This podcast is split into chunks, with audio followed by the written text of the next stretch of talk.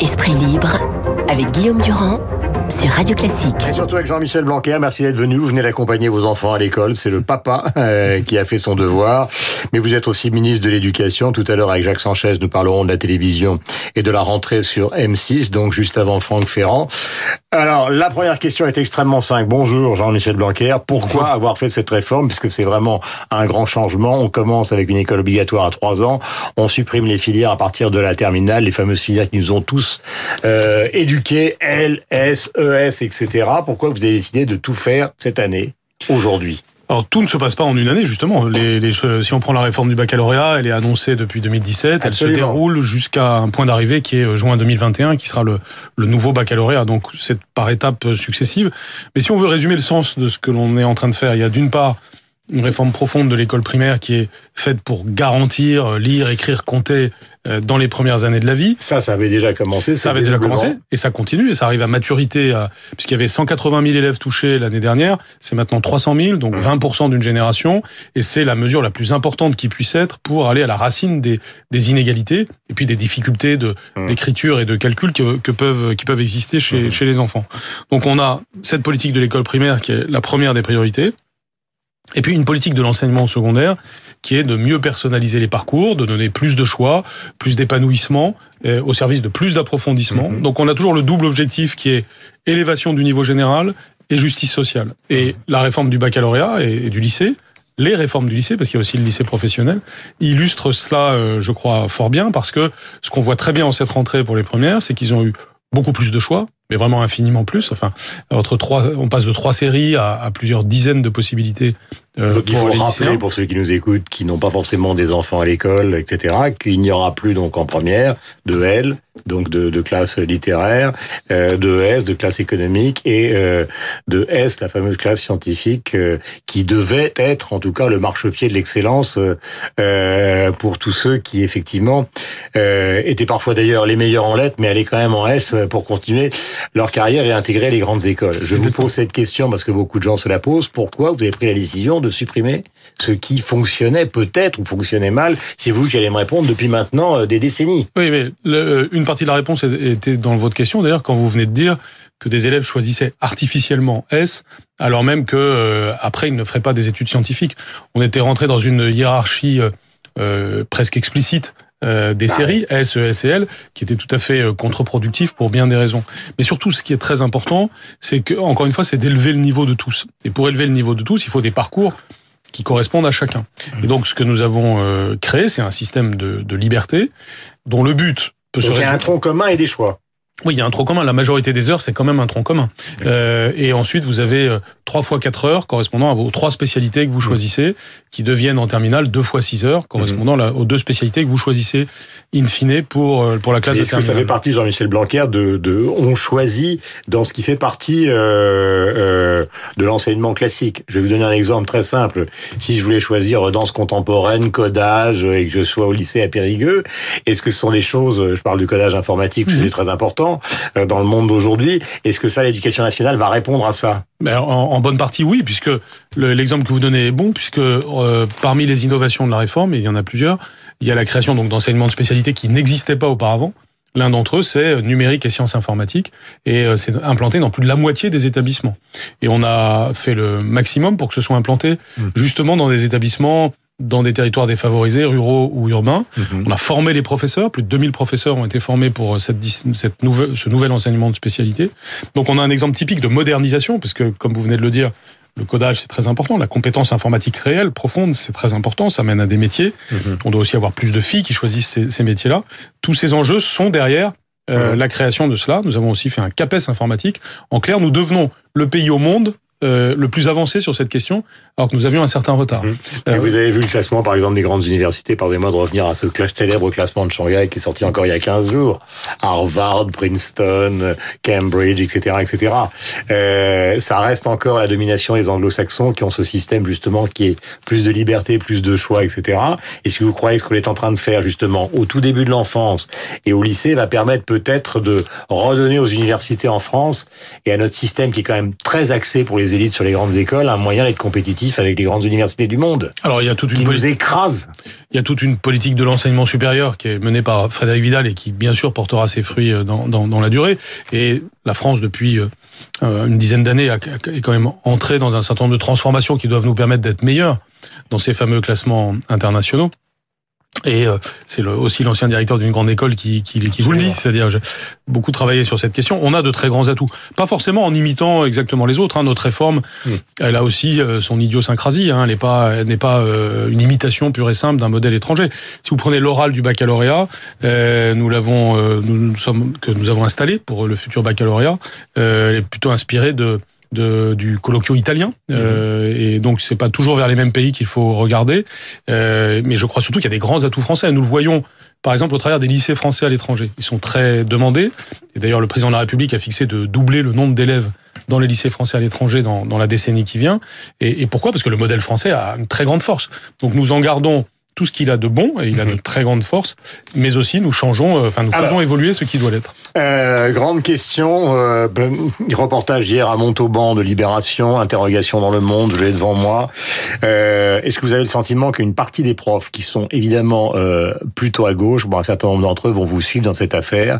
je lisais hier dans Libération des propos justement, c'est vrai que c'était un lycée de Montauban qui était particulièrement en pointe dans la grève du bac de l'année dernière, mais il disait nous, la co-gestion qui compte pas sur nous, on va rien faire pour l'aider euh, à mettre en place cette réforme. Attention, je, je, ne parle pas de cogestion, donc de sur ce point-là, je serai d'accord avec eux. Euh, mais sur la, mais en tout cas, la, la, là, le coup de projecteur que ce journal a donné était vraiment très très subjectif, parce que c'est pas une histoire de gauche ou de droite. Euh, quelles que soient vos opinions politiques, euh, le, un pro, euh, si vous êtes professeur, vous voyez bien aussi les vertus de, de, de cette réforme. Euh, si vous êtes professeur d'histoire-géographie, il y a un nouvel enseignement de spécialité qui s'intitule histoire-géographie, euh, sciences politiques, géopolitique, qui est mm. absolument passionnant. Et si vous mm. aimez votre discipline vous êtes très heureux de cette nouvelle opportunité. mais ils se plaignent du contrôle continu, il va falloir noter tout le non, temps. Certains se plaignent, mais pas tout le monde. Mais non. Ils considèrent que l'augmentation que vous leur proposez est, est une blague. Alors, il y a plusieurs sujets. Il y a les sujets, disons, appelons-les pédagogiques, et puis les sujets de ressources humaines. Sur les sujets pédagogique, euh, la réforme du lycée qui d'ailleurs a été faite avec beaucoup de concertation, évidemment avec des professeurs, euh, même si on ne peut pas avoir l'accord de tout le monde. Hein. Il y a un million de personnes qui travaillent à l'éducation nationale, donc j'ai jamais prétendu faire l'unanimité. Mais enfin, on a beaucoup écouté, beaucoup regardé, beaucoup analysé, et euh, ce sur quoi nous débouchons, va faire ses preuves et va se voir au cours des mois. Par exemple, si vous parlez du contrôle continu, son objectif, l'objectif c'est quoi? Ben, C'est que les élèves travaillent beaucoup plus en continu, c'est d'en finir avec le bachotage. Et les professeurs vont apprécier cela, puisqu'ils vont bien voir que les élèves seront plus au travail, sur des, sur des disciplines qu'ils auront plus choisies, qu'ils auront plus approfondies. Donc mhm. tout ça va être plus sérieux, tout simplement. Donc euh, le, le et tous ces choix existeront dans tous les lycées et collèges de France? Vous avez entre, entre 7 et 12 enseignements de spécialité dans chaque lycée de France. Euh, et l'offre s'est enrichie considérablement par rapport à ce qui existait précédemment. Mm. Simplement, maintenant, on est, comme il y a un changement, on est beaucoup plus sensible aux mm. différences qui peuvent exister d'un établissement à l'autre. Euh, le, donc, il, il, peut arriver que dans un établissement de petite taille, puisque c'est pas la question de la nature du territoire, mais de la taille de l'établissement, il peut arriver que dans un établissement de petite taille, vous ayez un, euh, vous ayez un enseignement de spécialité qui n'y soit pas. Mais c'était le cas aussi auparavant avec des options qui n'étaient pas partout. L'argent. L'argent, c'est le cœur de la revendication d'un certain nombre de profs. Ils considèrent euh, qu'ils sont beaucoup moins bien payés que les Allemands, qui, si vrai, font beaucoup plus d'heures qu'eux. Euh, ces 300 euros, euh, ils supportent assez mal. Ils pensent même, je parle pas simplement de l'article de Libération, mais pour beaucoup de journaux qui recueillent les, sentiments des profs que finalement l'éducation nationale ne les paye pas, quoi. Non, alors, euh, le, il faut évidemment... Euh, regarder de très près ce sujet pour pour pour bien bien l'analyser. Euh, je suis le premier à dire et à avoir dit d'ailleurs depuis deux ans qu'il euh, fallait euh, évoluer sur ce sujet parce que c'est vrai que les professeurs de France ne sont pas assez bien payés. Maintenant, une fois qu'on a dit ça, euh, cela nous renvoie à des choses bien plus profondes. C'est finalement quel est le métier de professeur au XXIe siècle? Comment sont-ils recrutés? Comment sont-ils formés? Quel, quel est leur, Quelles sont leurs conditions de travail? Il n'y a pas que le sujet de la rémunération, il y a la, leur sécurité, leur santé, leur logement, le travail d'équipe. Tous mmh. ces sujets euh, sont en fait sur la table. Et euh, mon but, c'est à la fois d'arriver à une amélioration de la rémunération, avec des premiers signaux mmh. qui sont donnés en 2020, qui ne sont pas si négligeables que ça, Ah, ils le pensent. Non, non, j'aime pas beaucoup quand on dit ils le pensent parce que euh, en réalité, certains, le, pensent. et c'est ceux à qui on donne la parole. Si vous voulez, quand on quand on met 5 euros de moins pour l'APL, tout le monde dit c'est une catastrophe, c'est beaucoup d'argent en moins pour les bénéficiaires. Quand on met 30 euros de plus sur un salaire, on dit c'est rien du tout. Alors il faut, savoir, le, les plus les, les plus ont l'air d'être moins. Bien sûr que c'est pas assez. Et, et, de toute façon, il y aura davantage. C'est plus que ça qui sera fait lent. Vous pouvez me dire ce matin qu'il y aura davantage. Bien sûr, l'année prochaine, vous avez l'augmentation du budget de mon ministère dépassera le milliard d'euros. L'essentiel de cette somme ira dans le pouvoir d'achat des, des, professeurs. La mesure à 300 euros, ça représente 300 millions d'euros à peu près. Mmh. Euh, donc c'est plus que cela. Mais vous savez, c'est une question de commentaire médiatique, hein, puisque cette affaire des 300 euros, c'était pas une annonce. J'ai juste répondu comme je vous le fais maintenant, mmh. et euh, ça a été ensuite euh, commenté d'une certaine façon. C'était plutôt une bonne nouvelle. De... D'ailleurs, ça n'en était pas une, puisque j'en avais parlé déjà depuis longtemps. Donc euh, il y a une espèce de, façon de commenter le, sujet qui est fait pour euh, créer un peu de conflictualité. Euh, alors qu'en réalité, euh, ce, qui est en train de se passer tout bonnement, c'est que en 2020, vous aurez une amélioration du pouvoir d'achat des professeurs, c'est quand même un bon signal. Premièrement, Deuxièmement, nous nous mettons autour de la table avec les organisations syndicales pour un dialogue social approfondi qui mènera tout au long des années suivantes, et notamment à l'horizon 2025, qui est le début de la réforme des retraites, vers euh, eh bien une évolution euh, de la rémunération des professeurs. La réforme des retraites, ça concernera évidemment les professeurs. Question, elle est importante. Euh, causeur, alors c'est un autre exemple. Le niveau baisse, ah, c'est-à-dire que à gauche, au fond, les critiques, c'est euh, c'est la comment C'est une sorte de désert social, le monde de l'enseignement, et à droite, euh, alors là, on peut reprendre euh, le titre d'un célèbre livre d'Alain Finkielkraut il y a maintenant des ben, très longtemps, La défaite de la pensée. Il y a beaucoup de gens qui considèrent que l'éducation nationale, c'est devenu tout et n'importe quoi, défi à l'égard des professeurs, violence dans les cours. Euh, On est en train de... D'autres qui considèrent que la Marseillaise à l'école, c'est ridicule. Mais de toute façon, il y a 60 millions de, de, 65 millions même de ministres de l'éducation en France et autant de points de vue différents. Et, euh, et, c'est bien normal après tout qu'il y ait euh, des visions et des. Mais si je retourne mon enseignement aujourd'hui, vous êtes ministre de l'Éducation nationale, ma sécurité est assurée. Bien entendu, et avec la. Parce l'année dernière, il y a eu plein d'éléments quand même euh, violents. Euh, non, mais, qui sont inacceptables, et, et, nous avons pris des mesures importantes sur ce sujet. Euh, vous savez, euh, je n'ai jamais prétendu qu'en deux ans nous, allions, nous aurions résolu tous les problèmes de l'éducation nationale. Mais ce que je prétends, c'est que depuis deux ans, il y a une stratégie claire qui est mise en place sur chacun des problèmes structurels de l'éducation nationale certaines des mesures commencent à porter leurs fruits. Quand vous avez aujourd'hui des élèves de quartiers défavorisés, euh, urbains ou ruraux, qui arrivent en CE2 euh, euh, en sachant très bien lire, écrire, compter, là où leurs devanciers les années précédentes arrivaient avec des savoirs très fragiles, nous avons évidemment de premiers fruits et ces fruits vont se voir progressivement très fortement. Mhm. Là où vous avez maintenant des bacheliers qui vont qui vont être beaucoup mieux préparés à réussir dans l'enseignement supérieur, ça signifie que dans les 4, 5 années qui viennent, vous allez voir un, une amélioration des résultats dans l'enseignement supérieur.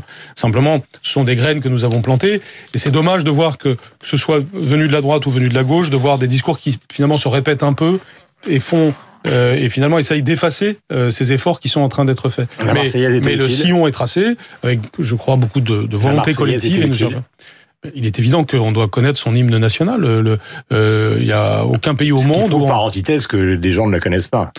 Bien sûr, alors on n'est pas obligé de connaître tous les couplets, hein, mais euh, euh qu'un enfant euh, euh, connaisse la Marseillaise, c'est important. Les enfants demandent ça. Moi, j'ai en, en, tête euh, ces enfants d'un collège, d'un quartier défavorisé de Montpellier qui que j'ai retrouvé dans la rue après parce que je marchais et, et qui me l'ont chanté spontanément sans que je leur demande rien, qui étaient fiers.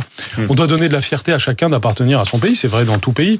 Et, euh, et il n'y a qu'en France qu'on se pose ce genre de questions. Donc euh, euh il est tout à fait normal, évidemment, d'apprendre d'apprendre l'hymne national, mais c'est d'ailleurs dans les programmes et ça doit être fait tout tout simplement. Ça ne doit même pas être un sujet. C'est tout, c'est quelque chose de d'évident de, en quelque sorte. Merci Jean-Michel Blanquer d'être venu ce matin sur l'antenne de Radio Classique. Un soupçon maintenant d'actualité audiovisuelle avec Boujac pour la rentrée euh, d'M6 le plus brièvement possible. Vous m'autorisez à changer euh, ce que je voulais vous dire ce matin, parce qu'en présence du ministre de l'Éducation nationale, je me disais qu'il était important de signaler que France Télévisions a créé une plateforme numérique destinée aux élèves, une plateforme numérique éducative qui permet aux élèves donc de comprendre le monde, de jouer, de découvrir de nouveaux programmes. Ça s'appelle France.tv Éducation.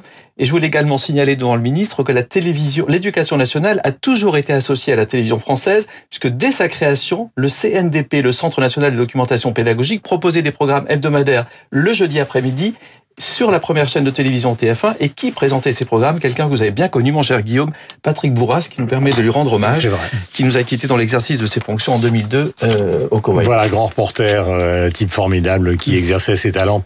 Donc à TF1. Merci Jean-Michel Blanquer d'être venu ce matin sur l'antenne de Radio Classique. Vous pensez euh, que sortiront du séminaire gouvernemental sur les féminicides des décisions? Parce que l'éducation doit jouer son rôle. Oui, bien sûr. Alors je vais vous répondre là-dessus, mais je rebondis aussi sur ce qui vient d'être dit. Parce que, c'est très brièvement parce qu'on arrive au terme. D'accord. D'abord, un, hier, il y avait la rentrée en musique en partenariat avec vous. C'est important de le dire pour le partenariat avec les médias. Et ce site de France Télévisions, c'est aussi en partenariat avec l'éducation nationale. Et ça montre bien qu'on doit travailler évidemment avec les médias. Et sur ce que vous venez de dire, oui, bien sûr, j'y vais cet après-midi avec d'autres membres du gouvernement, avec beaucoup de volontarisme, parce que l'égalité homme-femme, euh, c'est essentiel. Ça commence à l'école. Et, euh, et donc, nous, allons, nous aurons notre partition à jouer pour en finir avec ce phénomène de société qui est dramatique. Merci beaucoup d'être venu ce matin. Jean-Michel Blanquer a été l'invité politique euh, de la matinale.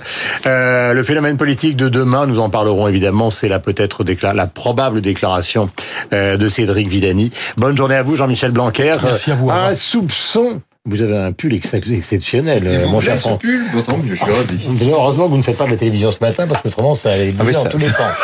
C'est vrai. Alors, suggérez le programme et on va très vite. Ah, on s'en va en Égypte sur les traces de Saint-Louis, figurez-vous. 8h58. Merci donc euh, de nous suivre sur l'antenne de Radio Classique. Voici la météo et le journal.